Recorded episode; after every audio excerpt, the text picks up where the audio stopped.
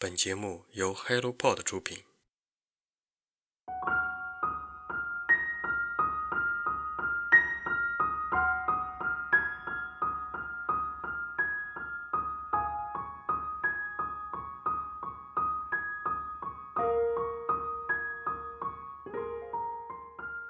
你好，我是清河。今天分享的是一本以一战为背景的小说《被遗忘的灵魂》。一战对大多数人来说是一场陌生的战争。读了这本书，我才了解到，中国之所以是第一次世界大战的战胜国，是因为有十四万劳工在这场战争最焦灼的时候来到前线。他们在艰苦的条件下，冒着生命危险为协约国部队提供支援。他们付出的不止劳动，还有终身的痛苦回忆。以及许许多多鲜活的生命，而他们的付出在很长一段时间里并不为人所知，也没有得到应有的认可。这部小说采用双线叙事，开篇是女儿安妮正在为爸爸 David 准备生日聚会，在家里包饺子。爸爸在去超市买辣椒酱的路上，渐渐回忆起已经去世的妻子。回忆起那段尘封已久的往事，临时决定去探访旧友和故地。于是，在 David 的这趟旅途中，我们一点点了解到他作为劳工的经历。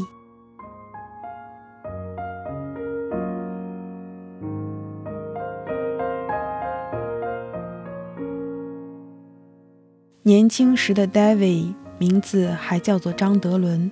是一名进步学生，毕业回乡后对小镇生活感到乏味。家乡武平镇买不到让人热血沸腾的《新青年》杂志，也无人可以谈论歌德和托斯托耶夫斯基。一切都是那么老旧，那么陈腐，好像人们在厚厚的沙层掩盖下生活。父母安排他与裹了小脚的陆家小姐成亲，可他希望找的妻子是新时代的女性，就像读书时的同学林玉梅那样。于是，在新婚之夜，他丢下新娘，脱掉婚服，逃离了这场包办婚姻。几天之后，他报名做了劳工。对于法国人和英国人来说，他不是张德伦，而是。五八九零九，刻有编号的铜手镯代替了他们的姓名，也成为他们终身的耻辱。德伦和许许多多没出过远门的穷苦人一起，先是被带去了威海卫，然后坐上游轮抵达加拿大，再坐长途火车穿越北美大陆，最后再坐船去法国。在这场遥远的旅途中。没有人拿他们当人，看守他们的士兵只是把他们当作被运去战场干活的牲口。这些善良的中国人并不知道这场战争的原因和对错，只知道这趟旅途又冷又饿，与之前的美好设想相去甚远。他们思念家乡，只能靠唱歌和回忆美食来排解。他们有人冻死，有人病死，甚至有人跳海。感染了天花的劳工被悄悄扔进海里喂鲨鱼，有的船只被德国潜艇击中，船上几百人就这样惨死途中。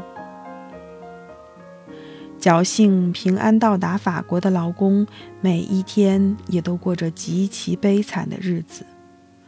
他们被安排铺公路、挖隧道、修铁路、架桥梁、建机场、挖战壕、运伤员、送弹药。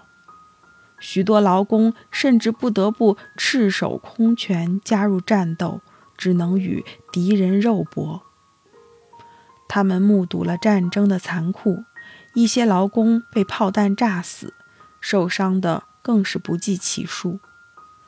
他们干着最脏、最累、最危险的工作，却吃着最差的食物，生病得不到救治，一些劳工感染西班牙瘟疫而死亡。德伦也发起烧来，幸运的是得到了朋友的精心照顾而痊愈。就这样胆战心惊地熬到了战争结束，劳工们却更忙了。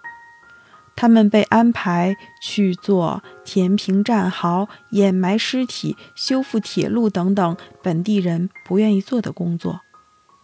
德伦和其他三百多名华工经过培训，被安排到里昂的一家重型机械厂做技工。在这里，德伦认识了他的妻子玛格丽特。